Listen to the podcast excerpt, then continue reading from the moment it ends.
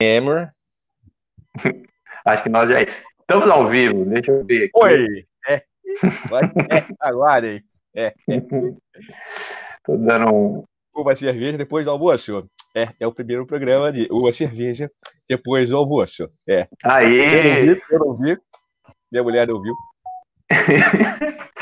Pessoal, muito bom dia para todos e todos que nos acompanham aqui no canal Juliano Napoleão. Bom dia, Daniel. Que prazer imenso estar contigo nessa live para que a gente mate um pouco da saudade e converse um pouco sobre música e filosofia. É né? uma alegria enorme mesmo.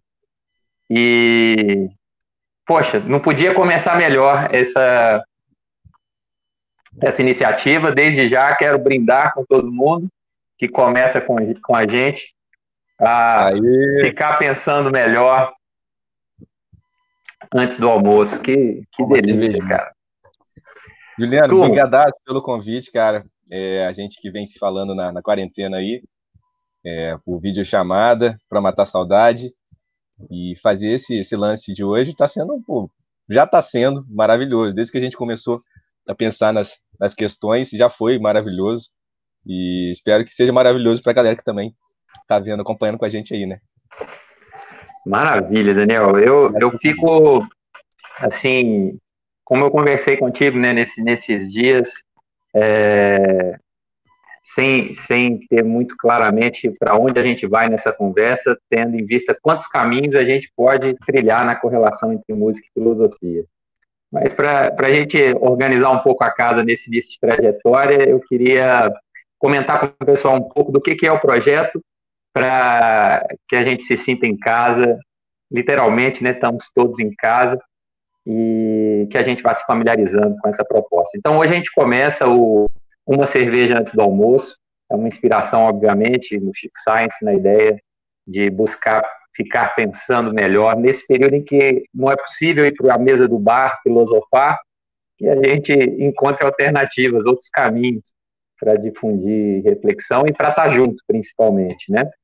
E, e, esse projeto ele pretende então trazer pessoas incríveis como o Daniel para a gente conversar e dividir juntos com o pessoal do chat um esforço de colocar em questão as nossas vidas, as nossas perspectivas diante da realidade, para que a gente vá reconhecendo como exige o momento novas possibilidades de ação e de reflexão. Bom, é, a ideia é que ele seja quinzenal, a gente vai elaborando isso no decorrer da caminhada, vai fazendo o caminho a cada passo, mas o plano é que a gente quinzenalmente se encontre aqui um pouco antes do almoço para começar os trabalhos e dividir algumas reflexões. Eu queria também convidar todo mundo a, a conhecer o, o canal Juliano Napoleão, comecei esse projeto de difundir a filosofia, a sociologia, o pensamento crítico de uma maneira geral, conectando com as manifestações culturais, com o direito. Já temos alguns vídeos aí disponíveis. Convido todo mundo a, a se inscrever, a curtir essas paradas youtubers com as quais eu ainda estou me familiarizando, mas convido todo mundo a, ajudar a construir junto esse espaço de diálogo, de reflexão, para que a gente difunda esse tipo de valor que a gente pretende ver presente na nossa sociedade. Bom, queria Agora, dando continuidade, apresentar o Daniel. Daniel, cara da pesada, além de ser um, um grande irmão, amigo meu de muitos e muitos anos, de muitas e muitas, muitas histórias, muitas, muitas e muitas cervejas. E mais um gole para molhar a palavra. Daniel, ele é músico, produtor musical, arranjador, bacharel em música pela UFERJ, Unirio. Lançou em 2009 o seu primeiro disco focado música instrumental. E, e aí passou por tudo quanto é lado, indo do heavy metal à bossa nova, fusion, música brasileira, flertou com todas essas possibilidades. E esse álbum recebeu prêmios, uma crítica muito é, marcada por fortes elogios da mídia especializada, é, já de imediato demonstrando todo o potencial, todo o talento que ele tem.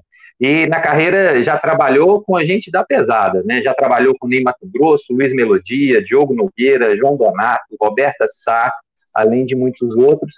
E hoje é produtor musical lá no Rio, fala com a gente diretamente lá do Rio de Janeiro. e arranjador para diversos artistas, já produziu centenas de músicas para o mercado independente. É uma honra, Daniel, começar contigo esse programa, é, é começar com o pé direito, e eu fico muito feliz, muito obrigado pelo carinho, pela presença de estar com a gente nessa manhã. Super honrado que, que seja o primeiro que dê sorte para os que vêm aí pela frente. Tô honradaço mesmo, muito feliz, cara, muito feliz, tá me dando um grande prazer no coração estar aqui contigo, sabe que eu te amo, e, e fazer isso contigo, ser o primeiro, é muito bonito. Obrigado pelo convite mesmo, cara. Maravilha, cara, e que seja uma, uma primeira ação de muitas outras nessa interação da, da reflexão filosófica com a música. O meu grande amigo Cláudio Bahia comentou aqui no, no chat o trecho da, da música do, da pra, Praia, né? No caminho é que se vê a praia melhor para ficar, tem uma hora certa para beber, uma cerveja antes do almoço é muito bom para ficar pensando melhor. E é isso, a gente pensar Pô, juntos esses nossos caminhos e vou ter que dar mais um gole, né? Nessa direção aí. Pessoal, comenta no chat aí quem está pensando melhor junto com a gente nesse sentido e já começou os trabalhos nesse sábado. Maravilha.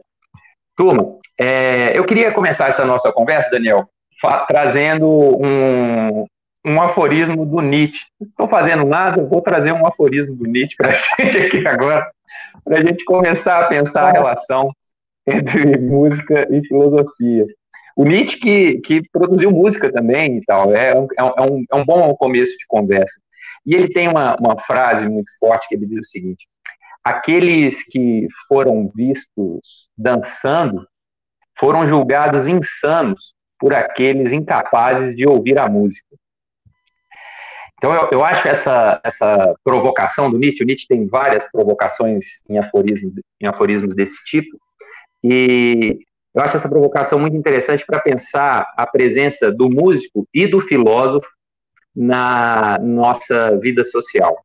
Porque são duas figuras estereotipadas, muitas vezes estigmatizadas como marginais, como alheias ao que deveria ser né, um projeto de vida, é, numa busca de adequação ao que é visto como normal e desejável pela sociedade. O músico e o filósofo se colocam como pessoas que buscam caminhos alternativos, diferentes do que está posto. E, em função disso, são muito julgados. Mas eles ouvem a música. E aí eu queria te ouvir sobre isso. Como é que você experimenta essa ambivalência do privilégio de ouvir a música, a música no sentido de ouvir o sentido, né? De ouvir coisas que as pessoas normais, que as pessoas é, sujeitas à vida que está posta e determinada pelo que deve ser, não percebem, e ao mesmo tempo a dor de ser julgado pela sociedade como estranho, como alheio ao que deveria ser vivido e priorizado na vida. Como é que você vê essa ambivalência na sua opção de ser músico? Cara, sei lá, você pode fazer uma comparação é, mais ou menos como um padre, assim. Eu, eu levo a música como uma religião é, e é muito comum quando conheço uma pessoa, ela me pergunta sobre a minha opção de ser músico e às vezes rola uma piadinha que para mim tá tranquilaço, eu adoro piadinha, não me, não me dói, mas que eu escolhi ser músico por conta da, de poder beber, de poder ficar com meu, violãozinho tocando, é, é, conhecer mulheres, e que geralmente, na, na, cabeça de todo mundo, são as razões pelas quais os, os músicos optam pela carreira de ser músico. E na verdade, não, na verdade, eu me, me, me vejo, eu e, e, tantos amigos meus e músicos aí pelo mundo, como um padre é, que tem aquela religião como uma coisa uma coisa tão forte que ele não consegue viver a vida dele se não for em função daquela religião, que é uma coisa muito maior do que do que ele próprio, do que a, a e é um, um, uma coisa necessária para a sociedade, é tratar aquilo com, com respeito de uma de uma religião mesmo, né? É óbvio que tem a cervejinha do camarim, é óbvio que você conhece muita gente, que você está numa, numa situação de festa boa parte do tempo. Claro que as pessoas só veem o, as pingas que eu tomo, não vê os tombos que eu levo, né? Não vê o tanto que a gente rala. Mas a relação da, da a opção pela carreira tem muito mais a ver com, com essa questão de encarar como uma religião e, e ser uma coisa muito necessária do que qualquer outra coisa. É interessante, né? Porque quando você vincula essa escolha à ideia de religião, se a gente pega a, a origem etimológica da, da, palavra religião, a gente pensa no, no religare, né? E, e aí a experiência mística para alguém religioso pode ser um religar dessa pessoa com ela mesma e com a realidade, com Deus. E a música também pode ser esse caminho, né, de, de um, uma conexão mais profunda que você estabelece com você mesmo e com, com a realidade, com o outro, com a divindade. E, e realmente é, é, muito bonito perceber esse alcance, né? E eu fico interessado também em, em aproveitar essa expressão que o, que o Nietzsche coloca no julgamento que a sociedade tem dessas pessoas que escolhem caminhos alternativos de vida como insanos. Né? A, a, opção do Nietzsche de utilizar essa expressão eu acho insano. Como que isso nos tem uma ironia absurda, porque nós, nós vivemos numa sociedade extremamente doente, e aqueles que não se sujeitam às doenças impostas pela vida social é que são vistos como doentios, como insanos. Né? E, e, é legal porque, por exemplo, no mundo do rock você tem uma, uma, transgressão disso e, e as pessoas passam a utilizar como gíria insano como um elogio, né? Então esse só é insano e tal, como, como isso passa porque realmente, se, se, ser saudável é isso que vocês estão sendo, eu prefiro ser insano mesmo e e vamos em frente. Como, como um psicólogo, Pierre Baio, costuma dizer, costumava, ele já foi, mas ele, ele reiterava muito essa ideia, é, ser plenamente adaptado a uma sociedade doente não pode ser visto como sinal de saúde, né? Então, que bom que nós estamos à margem algum, de alguma maneira do que está posto, porque o que está posto é muito ruim. e eu acho interessante a gente começar a pensar esse caminho da importância da filosofia e da música como sendo uma possibilidade de novas possibilidades, como busca de alternativas existenciais. E pensando nisso, eu queria te convidar a, a nos brindar com uma primeira música, para que a gente possa refletir sobre ela, que é justamente um, uma música. Opa! uma música que diz respeito justamente a, a uma reflexão sobre como viver a vida e quais são as escolhas que a gente deve ter no sentido de quais sims a gente deve apresentar para a vida e quais são as escolhas que a gente já fez e que não vale a pena mais a gente continuar é, vivendo como a gente vivia. É a música que eu acredito que todo mundo que está com a gente já ouviu e já conhece, e que eu convido a ouvir com mais atenção para que a gente possa refletir. Então, eu peço que vocês curtam comigo o Daniel tocando para a gente, tocando em frente. Renato Teixeira, Elmi Sater. Vamos lá. Vou tirar o fone. Ando devagar, porque já tive pressa e levo esse sorriso, porque já chorei demais. Hoje me sinto mais forte, mais feliz, quem sabe? Eu levo a certeza de que muito pouco eu sei. E nada sei. Conhecer as manhas e as manhãs, o sabor das massas e das maçãs é preciso amor para poder pulsar, é preciso paz para poder sorrir, é preciso a chuva para florir. Penso que cumprir a vida seja simplesmente cumprir a marcha, tocando em frente.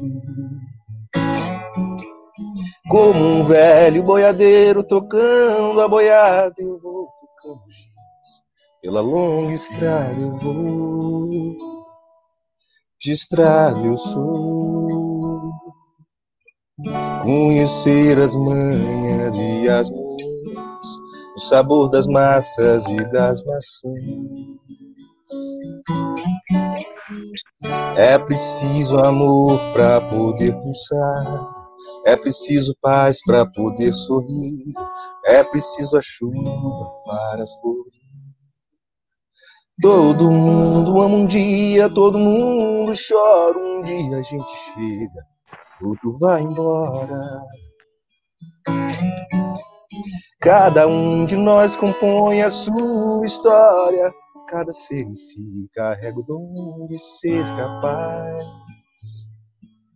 e ser feliz.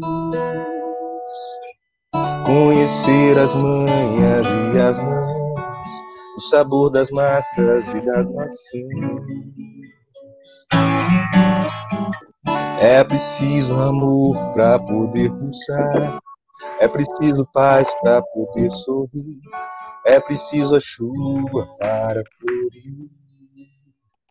Ando devagar, porque já tive pressa. Esse sorriso, porque já chorei demais. Cada um de nós compõe a sua história. Cada ser em si carrega o dom de ser capaz de ser feliz. Nossa Senhora, hein? Que coisa linda. Ah.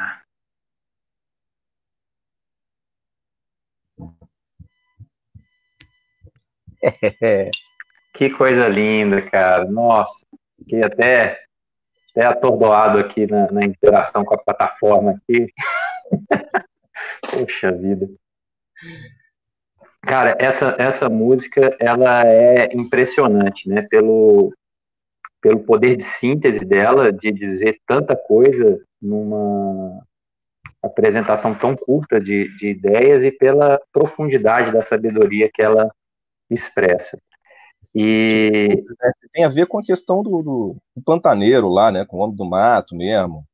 É, o discurso é simples, mas a, a sabedoria é muito grande, né? De forma geral, essa galera que, que é, são os matutos tem essa questão da, da, sabedoria enorme e o discurso é simples, às vezes o português não é correto, mas a mensagem é, é uma porrada, né?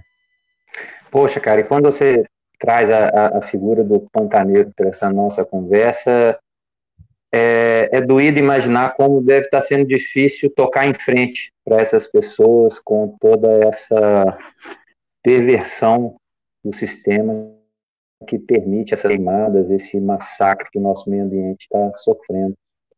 Como, como deve ser difícil para o pantaneiro, tendo essa sensibilidade que está manifesta nessa música, ver tanta desumanidade, tanta desconexão com a natureza, na maneira como a gente tem escolhido viver enquanto sociedade, né? E, e aí, cara, eu te faço uma pergunta, aproveitando a música, e, e aproveitando esse olhar do, do pantaneiro que você trouxe, talvez imaginando o olhar dele de perplexidade diante das escolhas que a maioria das pessoas tem feito da vida, e talvez a infelicidade generalizada, simulada como felicidade, que é característica da maneira como a gente tem escolhido enquanto coletividade se organizar, né? Você concorda com o Renato Teixeira e o Almi Sater? É possível dizer, cara, que cada ser em si carrega o dom de ser capaz de ser feliz? Claro que sim, né? É, mas ser feliz muitas vezes é uma tarefa árdua, né? A gente tem que suar a camisa diariamente para conseguir ser feliz, né? E, e talvez para o pantaneiro seja mais fácil ser feliz, porque é, as ambições são, são outras, o universo é, é muito mais restrito, é, é, o contato com a natureza, é a lida diária de acordar cedo, e tirar leite da vaca e tocar os boi, enquanto a gente vive numa uma outra atmosfera que faz com que a, gente anseie por tanta coisa e se cobre por tanta coisa, porque são tantas as possibilidades de, de sucesso e a sociedade cobra a gente, né? Tanto pelo, pelo sucesso, é, que é difícil conseguir a felicidade se você tem tantos pontos de chegada e tanta cobrança, né, é, é muito difícil conseguir a felicidade dessa forma. Provável que o pantaneiro seja mais feliz, porque a felicidade para ele é algo mais, mais fácil de se conseguir do que para a gente que está exposto a tanta cobrança, a tantas possibilidades é, diariamente. No momento que a gente acorda, até o momento que a gente vai dormir com o celular na mão, a gente está tendo contato com cobranças e dificuldades que motivam a gente a, a se sentir infeliz, né? Se sentir incompleto, porque a gente não tem um carro, ou não tem aquela mulher do Instagram que está parecendo maravilhosa, e vira uma coisa doentia, né? É, cara, eu, eu fiquei pensando aqui na, na maneira pela qual. A gente conversou sobre isso esses dias, né? A maneira pela qual o Tom Zé descreve essa nossa fixação com a ideia de felicidade, né? E ele diz na música que a felicidade vai desabar sobre os homens. E num primeiro momento, você acompanhando essa linha melódica, você acha uma primeira camada de interpretação e uma esperança de que a felicidade se espalhe entre nós. Mas não, esse movimento da felicidade desabar sobre a gente é um desastre. É um desastre porque a gente está vivendo constantemente sobre a obrigação de ser feliz. Eu, eu gosto de pensar sobre isso, imaginando que a gente, né, a nossa geração, cresceu ouvindo a, a Xuxa cantar Todo mundo tá feliz, tá feliz, e eu acho que ela cantava era no imperativo, tá feliz. Todo mundo quer cantar? É. Quer cantar, tem que cantar. Senão vai pro cantinho da disciplina. Vai Senão toma porrada na cabeça. É. Essa, essa obrigação de estar constantemente bem, ela é muito doída e, e ela inviabiliza qualquer possibilidade de realização pessoal. Então, talvez. É irreal. É 100% feliz. É impossível. É irreal. É, é, é preciso que a gente entenda a importância do sofrimento na nossa realização pessoal e que a gente se desvencilhe desses padrões é, estabelecidos como exigências de desejo. A gente costuma pensar de maneira mais espontânea a ideia de que o desejo é algo que vem de dentro para fora, né? Os meus desejos. Então é algo que vem de mim. Não, nossos desejos são respostas aos estímulos do meio no qual nós vivemos. Eles vêm de fora para dentro. A, a nossa sociedade nos massacra com a imposição de múltiplos desejos irrealizáveis e aí a gente fica com a pretensão de ter uma felicidade que não existe e, por não existir, ela só serve para nos fazer sofrer. E eu fico impressionado com essa música, tocando em frente, porque eles buscaram essa inspiração de uma única tomada. Eles estavam jantando ao Mistário Renato Teixeira e sentaram em numa é, canetada, vamos dizer assim, de uma vez, sem retoques, saiu essa letra impressionante, né? E aí eu te pergunto, assim, no seu trabalho de, de composição, na sua, nos seus processos criativos e nas suas reflexões, como é que você vê a, a, construção de sentido, de significado? Você vê isso como um processo laborioso, como um esforço que leva mais transpiração do que inspiração, ou é mais espontâneo? Como é que você vê isso, a construção de sentido na música e na vida? eu acho que às vezes, na música, na vida, a arte imita a vida, né? É, eu acho é. que às vezes o sentido, o sentido já vem pronto, como naquele momento que você vem com uma inspiração e você já já sopra a música pronta, por exemplo, e, e na vida acontece às vezes isso também, às vezes você é, toma uma decisão que você está pleno de razão em relação àquela decisão, está tranquilo que é aquela decisão correta para tua vida, é, e às vezes você fica um pouco perdido, em outros casos, você fica um pouco perdido tentando é, estudar se aquela, aquela opção para a tua vida é melhor, seja uma opção profissional, amorosa, de criação de filhos. Você tenta buscar respostas a partir de uma diretriz que você já tem. Então, na música, às vezes é isso. Às vezes você tem aquele mote, que é uma, uma frase de um poema, que você fez a frase somente, mas você sabe que aquela frase tem potencial, ou seja, a, a diretriz na vida você tem, mas vamos estudar como a gente vai fazer para aquilo ter, é, para a gente pegar aquele rumo. Na música é a mesma coisa, às vezes a gente vê uma, uma frase musical, um, três, quatro acordes, que tem potencial, que tem, que tem um sentido, que te dão um sentido, mas você tem que suada na camisa para você conseguir pegar aquela direção e chegar em algum lugar. Massa, cara. Eu, eu, eu vejo dessa forma também. Eu acho que não tem receita de bolo, né? É tudo, é tudo muito marcado pela pluralidade. A gente constrói significado tanto na vida quanto em qualquer expressão artística ou filosófica. Com, com aquela, aquele primeiro papo que você teve lá atrás em relação à, à opção de ser músico, no caso de ser filósofo, e outras profissões que são menos comuns, é, e tem a ver com a questão, que você, a outra pergunta que você também fez, da felicidade, que a gente citou, o, eu citei o cara do campo, a pessoa do campo, e aí você citou a, a cobrança da sociedade, a, isso tem muito a ver com, com, naquele momento de fazer uma opção por uma profissão, de você saber que provavelmente aquela profissão não vai te deixar rico, né? Mas é, você está buscando outras coisas, você está tá, no caso da tocando em frente, você está indo devagar, né? Numa sociedade que que corre, né? E, e esse esse ponto é muito interessante para a gente destacar também, Daniel, a questão do ritmo, né? Como como o ritmo é algo que nós muitas vezes desconsideramos e vivemos no piloto automático, no ritmo que a sociedade impõe. E, e, o músico talvez tenha uma sensibilidade maior no que diz respeito ao ritmo, tendo em vista a importância do ritmo para a música, né, os diferentes ritmos. E aí a música ela nos provoca a pensar que mais importante do que os pontos de chegada, as metas, as performances, é a maneira como a gente trilha o caminho. Então, talvez mais importante do que aonde a gente quer chegar é se eu ando devagar ou se eu ando acelerado, frenético e ansioso, angustiado, porque ao final a gente não vai chegar em lugar nenhum. A gente está aqui de passagem, nós somos caminhantes num, num caminho que não tem um ponto de chegada. A gente vai chegar no momento final da nossa vida e a gente não vai ter concluído nada. A gente vai embora. Mas não vai ter fechado.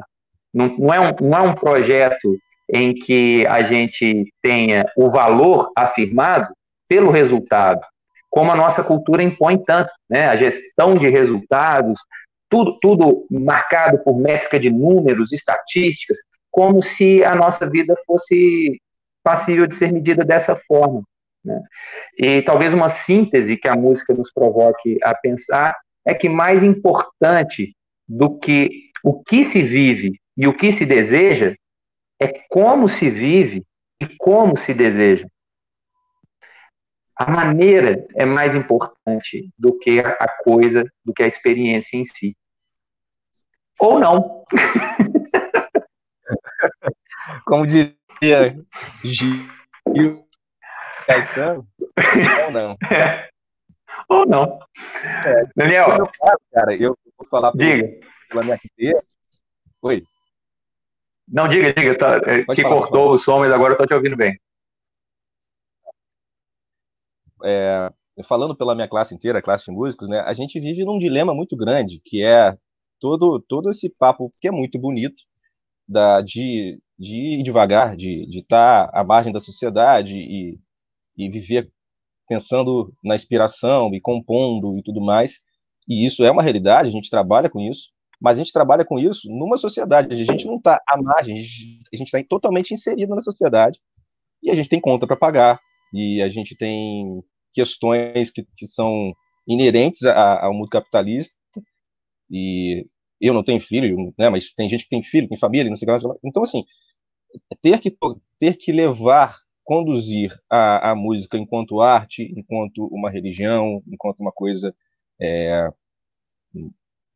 intocável, imaculada, e ao mesmo tempo fazer dela um instrumento para estar inserido na sociedade. Então, é, as pessoas às vezes acham que a gente fica o dia inteiro no estúdio compondo. É, às vezes sim, mas é uma raridade. No final das contas, a gente trabalha que nem um maluco, vira à noite, trabalha pra caramba, 20 trabalhos diferentes, toca com um, toca com outro, não sei o que, não sei o que lá, para conseguir pagar a conta. E aí é muito difícil conseguir é, separar, chegar de, de Uber atrasado porque estava tocando em outro lugar, não sei o que lá, entrar no palco, desligar a chavinha e naquele momento eu vou rezar. É muito difícil fazer isso. Na hora que você sobe do palco e você vem de um dia que você trabalhou pra caramba, que você tá cansadaço, que você tá estressado, e naquele momento você entrou no palco ou você entrou no estúdio, você tem que desligar aquilo tudo e naquele momento fazer a arte. É, é muito complicado isso, né? Porque se fosse só essa parte da arte, a vida seria muito fácil. Né?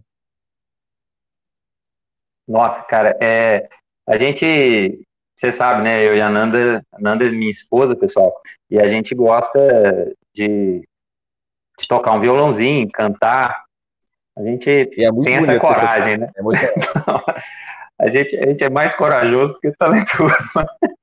Não, muito demais. Mas, mas você sabe que a gente pensa isso às vezes, assim, depois num dia estressante e tal. Nossa, imagina ter a obrigação, porque já teve, por exemplo, na nossa rotina aqui, dias que a gente planejou de tocar à noite, mas o dia foi tão pesado que falou, ah, não vamos tocar hoje não, vamos, vamos fazer uma outra coisa porque não, não tá fluindo. E, e quando se tem isso como uma obrigação, você tem que. Mas é, é muito semelhante com, com a docência também. É, você tem que entrar na sala de aula e, e se reinventar ali. Às vezes você está passando por algum estresse, algum desafio na vida pessoal, e você tem que deixar aquilo fora da sala de aula e mergulhar numa entrega para que o processo de ensino-aprendizagem funcione. E é algo que é desvalorizado na nossa sociedade demais, né? Tanto o professor quanto o músico ouvem esse tipo de comentário. Você só dá aula ou você trabalha?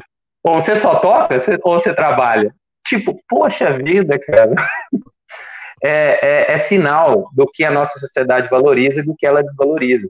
E é interessante perceber que talvez exista uma relação indiretamente proporcional entre trajetórias profissionais significativas e a valorização é, mercantil dessa trajetória. Talvez não haja o interesse de que as pessoas acessem significados, porque acessando significados, elas não vão precisar compensar frustrações existenciais no consumo. E aí isso passa a ser menos interessante para o funcionamento mercantil da vida social. Cara, vamos ver como é que está o pessoal no chat, quem está comentando com a gente aqui, tem mensagem pra caramba. Que alegria, gente, de vocês estarem com a gente nessa manhã. Um brinde aqui a todos que constroem com a gente esse espaço. Obrigado, pessoal. Pessoal, pedir para vocês darem uma moral aí, apoiando esse projeto, curtindo essa live, e ela vai ficar disponível. Então, se vocês gostarem dessa, dessa reflexão e perceberem que conhecem alguém que vai curtir também, por favor, difundam essa ideia. Pessoal, comentar algumas mensagens aqui que me chamaram a atenção. Primeiro, beleza, meu pai tá, tá nos assistindo aqui. Que saudade, Aê. papai. Que, que vontade de estar aí com você, com a mamãe. Um beijão para vocês. Que alegria. Meu pai também, que é um baita músico. A história do meu pai poderia ocupar essa live inteira aqui. Ele, ele, ele viveu isso, Daniel, que você contou, da relação entre música e religião, de uma maneira muito profunda.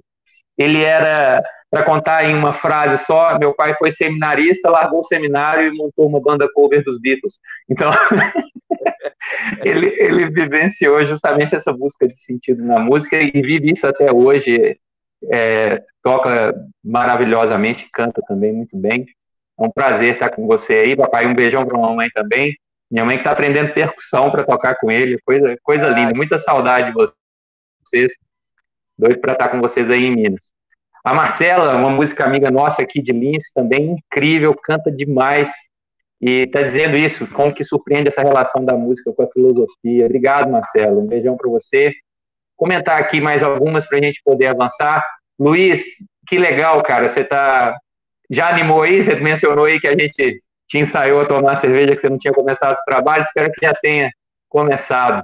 Kleber, um abração para você. Meire, Amanda, lá em Brasília. Que legal você estar tá com a gente aqui. Nossa, o Otto está tocando violão. O Otto é o filho de uma amiga nossa. E, poxa, que legal o Otto está tocando violão com a gente aqui. Então vamos chamar o Otto para tocar mais uma aí, Amanda. Vou pedir para o Daniel fazer mais uma música bonita para a gente avançar aqui. Música muito significativa, né? Vamos pensar o significado dessa música. eu convido vocês a compartilharem com a gente as impressões que tiverem no decorrer da música e logo após, nos significados que ela trazem, para que a gente possa sentir e pensar sobre isso juntos. Pessoal, vamos lá, Daniel. Vamos lá. Vamos de Areia. Areia é uma música do, grande irmão meu, grande compositor mineiro, Luizinho Lopes. É, ele é um compositor de música de poemas geralmente muito complexos e músicas musicalmente complexas. E essa talvez seja a música mais simples dele. E queria pedir para vocês prestarem atenção na letra, porque essa letra vai ter uma surpresa depois, tá? Então escutem a letra e, e depois a gente fala sobre, sobre a grande surpresa, sobre por que eu, eu amo tanto essa música. Vamos lá.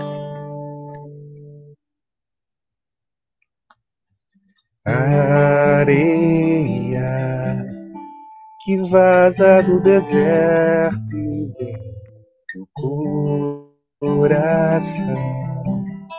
Aqui tá tudo quieto, você se foi, eu não sei por que passagem. Oh, como dói, só uma bela de imagem na memória. Sahara me bebeu, por Deus, fiquei com sede de você. Achei água nos olhos, Deus. Amor não sabe se esconder. Areia que vaza do deserto e vem no coração. Aqui tá tudo quieto. Você se foi, eu não sei por que passagem. Como dói, e só uma bela de imagem na memória. Sara me bebeu, fiquei com sede de você. Achei água nos olhos teus. Amor não sabe se esconder. Sara me bebeu, por Deus. Fiquei com sede de você. Achei água nos olhos teus. Amor não sabe se esconder.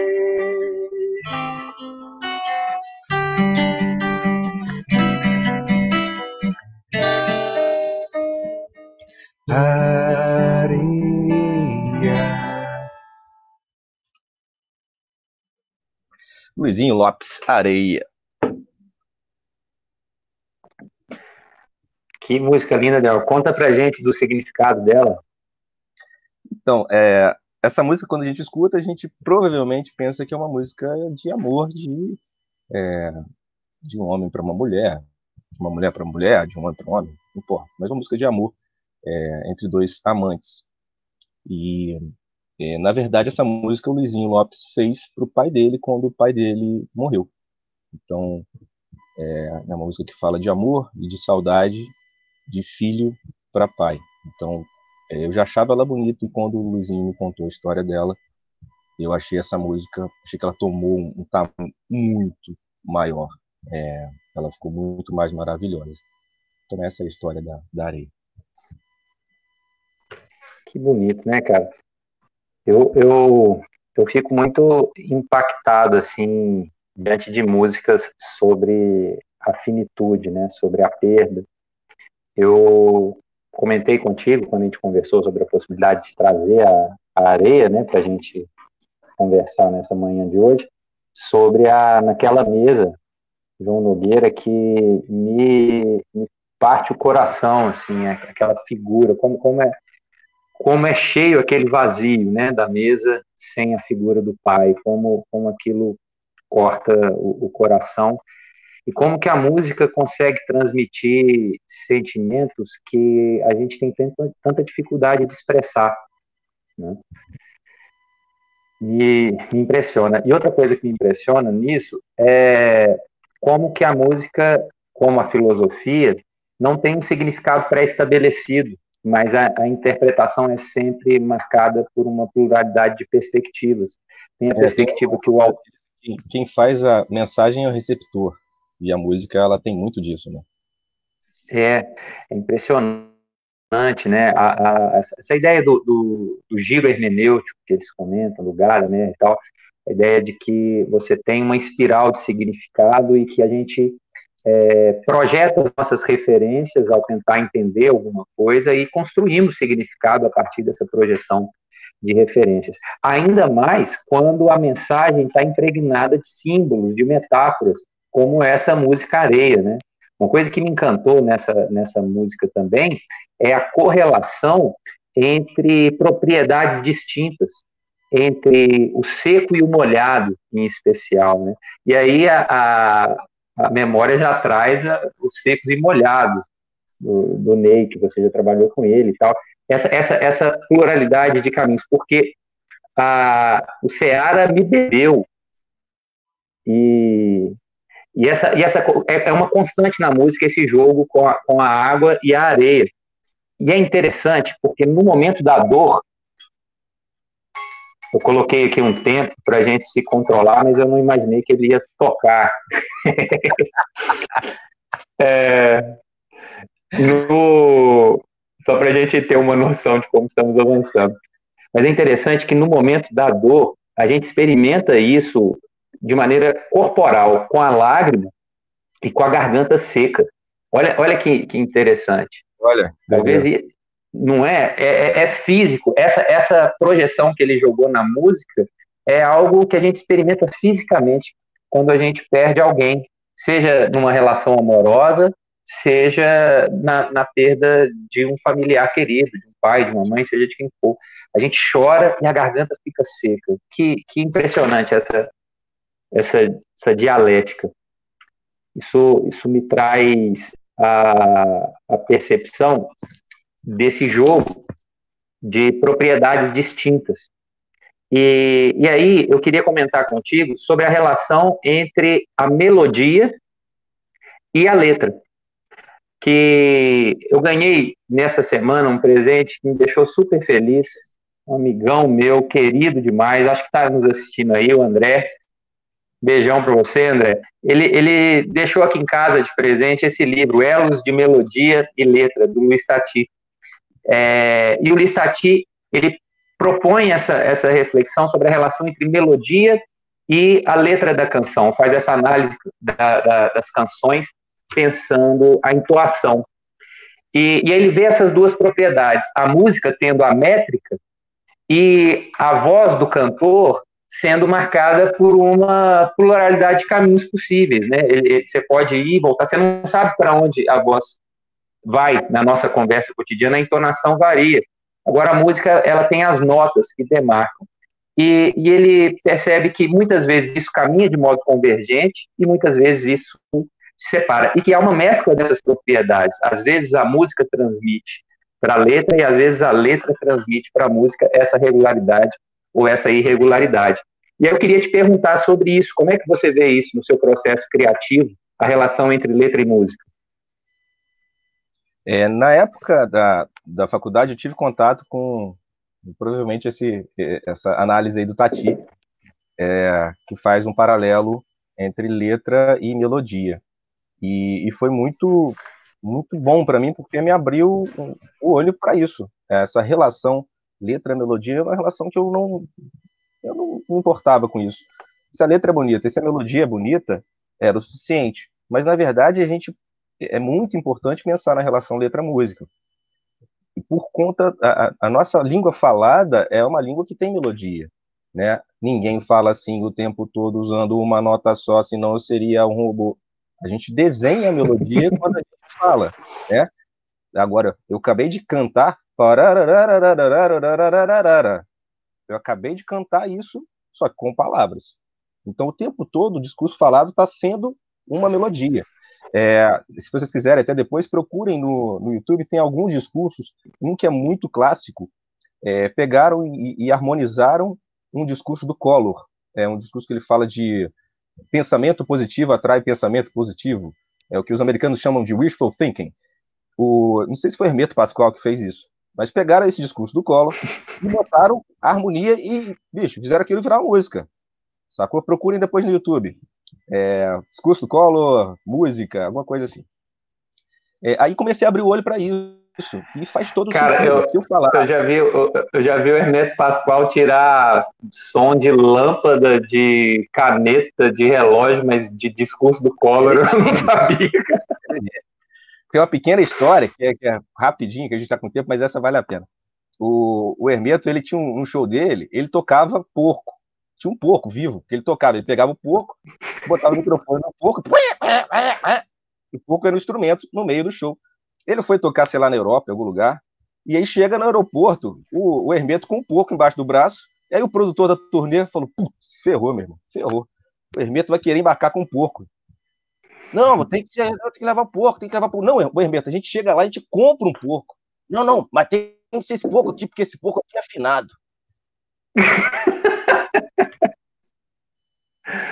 ai, ai. Mas essa questão da melodia, eu comecei a, a me atentar para isso e faz todo sentido. Se eu, se eu falar, se eu cantar, por exemplo, algo tipo Eu te amo, é conclusivo. Se eu cantar Eu te amo, é menos conclusivo. Ou Eu te amo, eu te amo. Será que eu te amo? Eu te amo. Não. Eu te amo. São outras sensações que a música vai passar. Né? E aí, no subconsciente da gente, a gente interpreta isso, e por isso que algumas músicas a gente sente mais emocionado, ou sente alguma coisa, ou sente outra coisa. É, o, o, o José Miguel Wisnik, comentando a, as teorias do, do Tati, ele, ele coloca que essa extensão das sílabas é, marca uma passionalidade que transmite sentimentos. Então, por exemplo, se a gente pensa aquela música do Roberto Carlos, né? Eu sei que vou te amar. Essa, essa extensão já é uma demarcação do eu lírico mostrando que vai amar mesmo, que não tem jeito, que ama muito. Então, eu, eu, eu, eu ia contar uma história sobre essa música com a Nanda, mas eu acho que eu não vou nos expor a tal ponto deixa, tá. deixa, deixa, deixa pro making off. Cara, é, tô vendo aqui, o, o Bahia trouxe o Belchior para conversa, que legal, e ele comentou que o André tá com a gente aqui. Que bacana, André, que prazer estar tá com, com a gente nessa manhã. O André é um jornalista esportivo lá de São Paulo, que fez conosco a, a primeira live do canal. Pessoal, eu acabei difundindo uma, uma fake news por equívoco, no, no trampo, na correria, eu falei que essa é a primeira live do canal, mas na verdade não foi. A gente fez uma live incrível sobre a Constituição no país do futebol, com o Cláudio Bahia, com o André e com a Isadora, que a gente teve a possibilidade de debater temas muito interessantes sobre a relação entre política, filosofia e esporte. Está aí no canal se vocês quiserem assistir. Beijo grande aí para o Bahia, para a Isadora e para o André. Que bom que vocês estão aqui com a gente, pessoal. Bom, Daniel, a gente está se aproximando da, do, do, final da nossa discussão e, e, eu queria tecer mais uma reflexão, mas só se aproximando, só se aproximando, não chegando. e, e, eu queria te pedir para nos brindar agora com uma música é, de sua autoria, para que a gente possa é, perceber uma outra dimensão de significado da é, um dos primeiros caras a pensar filosoficamente em profundidade a música foi o Schopenhauer. E o Schopenhauer, ele entendia que, falando de uma maneira simplificada, assim, ele entende que poderia ser pensada uma certa hierarquia entre as diferentes expressões artísticas, enquanto a possibilidade delas expressarem autenticamente a realidade. Então ele pensa desde a arquitetura, poesia, assim por diante, e ele entende que a música está no topo dessas possibilidades de expressão, que a música ela é realidade em si, que ela, ela é uma linguagem universal que manifesta o que é. E, e nesse sentido, ela se coloca para a gente como um canal de experiência da realidade, por exemplo, no que diz respeito às emoções, ao sentimento, ao desejo e à vontade. E nesse sentido, é, é que eu queria que nós todos experimentássemos essa música do Daniel, que é maravilhosa e que transmite esse caminho de significado que o Schopenhauer enxerga na música. Ela se chama Ibitipoca e então convido o Daniel a nos brindar nessa reta final desse nosso diálogo com a Ibitipoca. É, Para quem não conhece Ibitipoca, Ibitipoca é um parque ecológico perto de Juiz de Fora. Então, provavelmente, quem, quem é de Juiz de Fora e região conhece muito Ibitipoca. Lugar maravilhoso, com cachoeiras, montanhas, vista linda, e que é um lugar que convida a gente à introspecção. E, e essa música eu fiz é, me inspirando em Bitpoca, lembrando da, das vistas, dos lugares, e lembrando da sensação de introspecção. É, quem quiser depois escutar, meu disco está no Spotify, é só botar Daniel Drummond no Spotify, essa música está lá, para quem quiser escutar, beleza? Vamos lá.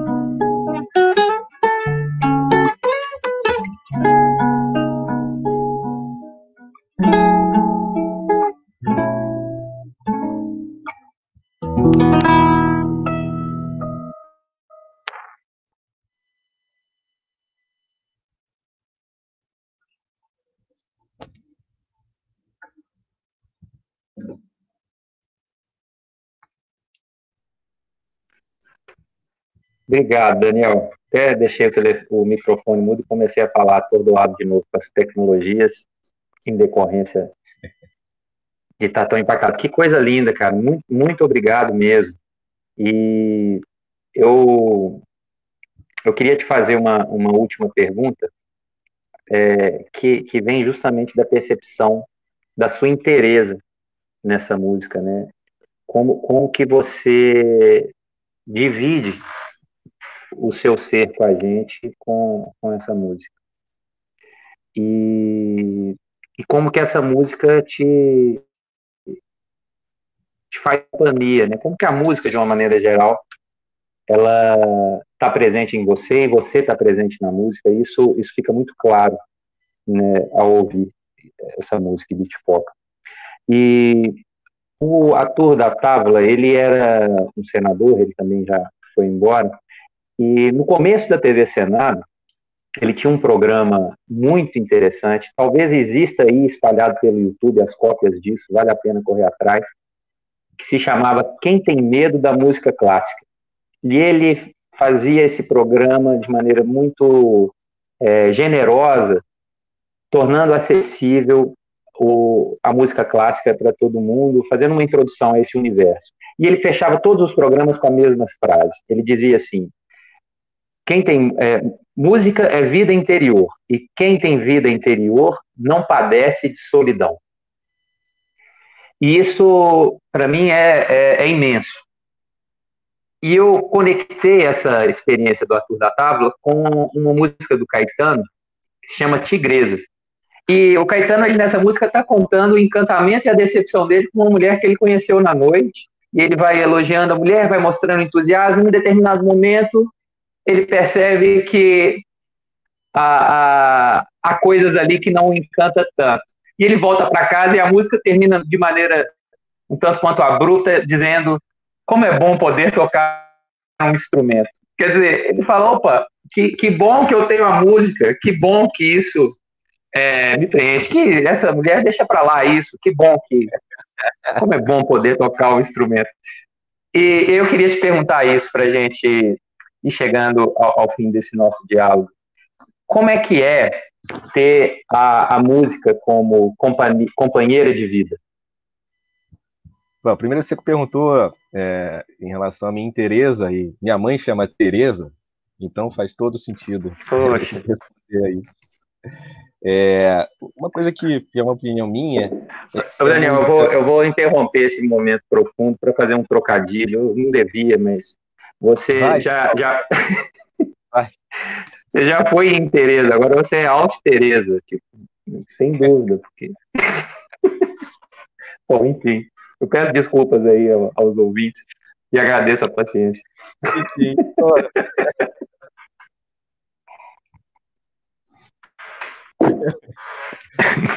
Mas então, é uma opinião que eu tenho, é minha, mas talvez alguns amigos compartilhem, é que a, a, a música instrumental, compor música instrumental, é muito um depoimento pessoal é, diferente de compor músicas com palavras. É muito comum você compor canções e você ser um personagem, você ser um, ter um eu poético.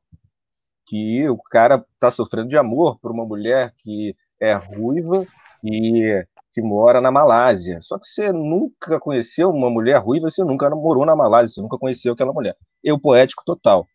Aquilo não é você, não é um depoimento pessoal é muito comum, comum compositores de canções é, criarem uma, um personagem e, e, e, esse personagem que vai, vai dar aquela história da música. No caso da música instrumental, eu tenho para mim que não. No meu caso, com certeza, mas eu tenho para mim que todo mundo que, que compõe música instrumental não, não, não age assim. É uma coisa muito do, do teu sentimento, claro, do seu sentimento em, em, nas mais variadas situações. No meu disco, por exemplo, como você, você, tinha falado aí, tem heavy metal e tem bossa nova, tem heavy metal porradão, porque era um, um sentimento que eu já tive, não necessariamente naquele momento, mas o sentimento de alguma coisa mais, né, mais curiosa e tudo mais, e tem uma, tem essa, a Ibitipoca, que é uma música sobre Ibitipoca, mas é sempre alguma sensação que eu tive. E então eu acho que, que rola esse essa diferença entre canções, entre compor canções e compor música instrumental. É, e, e, é sempre. Isso tem, é... isso tem, tudo a ver, Daniel, com, com o que o Schopenhauer diz, né, cara? A, a música acessa mais a, a, realidade subjetiva também, né? A música em si, a música instrumental. Ele, ele pensa em algo como uma pureza maior da música instrumental. É, a música é uma linguagem, como qualquer outra, e o, o, o problema é que, que é, cada vez mais está acontecendo que as pessoas não estão sendo alfabetizadas nesse sentido, né? É, educação musical é rara no nosso país, né? E, e aí é como se eu tivesse can cantando uma canção em japonês, né? É, as pessoas muitas vezes não entendem a música instrumental, porque elas não têm vocabulário para entender aquilo. Elas não foram alfabetizadas para entender, para sentir a, a, a sensação, para receberem a mensagem e entenderem, compreenderem aquela mensagem da música instrumental. A música falada, elas já foram alfabetizadas e a, a, a palavra vem vestida de uma, de uma coisa muito mais bonita. No caso da, da música instrumental é muito mais complexo. É, é mas é, relação, é, é, Diga. Em relação ao que você falou do, do Caetano, é, eu acho que tem um, uma, uma, um paralelo com a, com a situação que a gente está passando da quarentena hoje em dia. No início da quarentena, eu dei dois ou três meses de aula gratuito pelo Facebook, para quem nunca tinha pedido violão.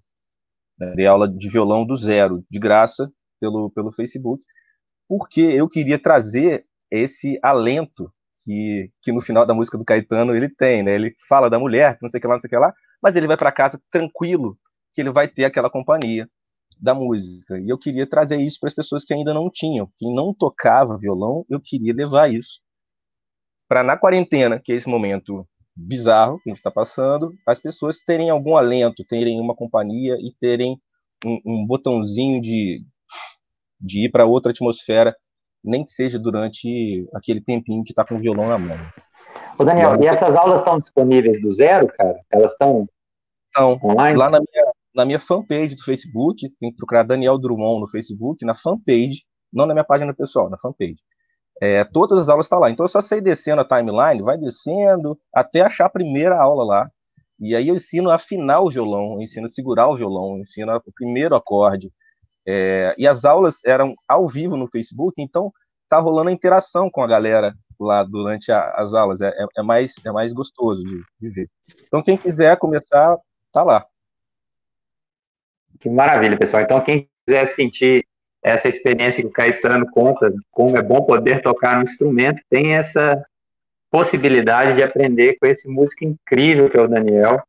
Tá lá, que, que, que bacana, Daniel. Eu acho que a gente tem que fazer essas coisas mesmo, e esse momento ele tem que ser marcado não só pelo caos, pelo bizarro, mas também pela, pela generosidade, pela resistência, e, e eu fico é, muito feliz de, de ver isso ser vivenciado assim por você e da gente estar junto nesse, nesses caminhos. O, o, o, o UF, nosso amigaço também, que vai estar com a gente em, em próximos é, próximas edições do Uma Cerveja Antes do Almoço. Reforço uma pergunta que a Juliana já tinha feito aqui, e, e eu vou citar Ipsis Listeris. Que chuca é essa, Daniel? Cara, eu, agora eu sou eu sou um cara que falaram que Chuca é de quem faz crossfit. Eu posso fazer crossfit, eu boto a Chuca, pelo menos. Minha é, coluna eu... é fazer crossfit. É, é, menos, é menos cansativo, né? É menos cansativo. Ó, queria mandar um abraço também pro Danilo. Danilo tá, tá levantando aqui a possibilidade do Rafael trazer uma poesia. Seria ótimo. Se o Rafael estiver aí, pode mandar no chat a poesia, Rafael. Vai ser massa. São professores amigões lá do Unicelesiano. Prazer estar com vocês. Um abração para o Oswaldo também. Obrigado pelo carinho, Oswaldo, para a gente estar juntos em mais essa, mais essa live, né? Temos feito lives juntos aí pelo Unicelesiano e estamos juntos nessa aqui também. Pessoal, nós estamos. Adriano chegou aí também. Grande abraço, Adriano. Pessoal, não dá para mencionar a todos, mas que alegria estar com vocês aqui. Sintam-se abraçados à distância. Que, que alegria imensa, imensa mesmo estar com vocês nessa manhã, começando esse projeto que eu tenho um carinho enorme por ele. Que, que, que maravilha a gente ter essa mesa de bar que se expande e, e que cabe tanta gente para a gente poder refletir, pensar juntos a vida, se emocionar.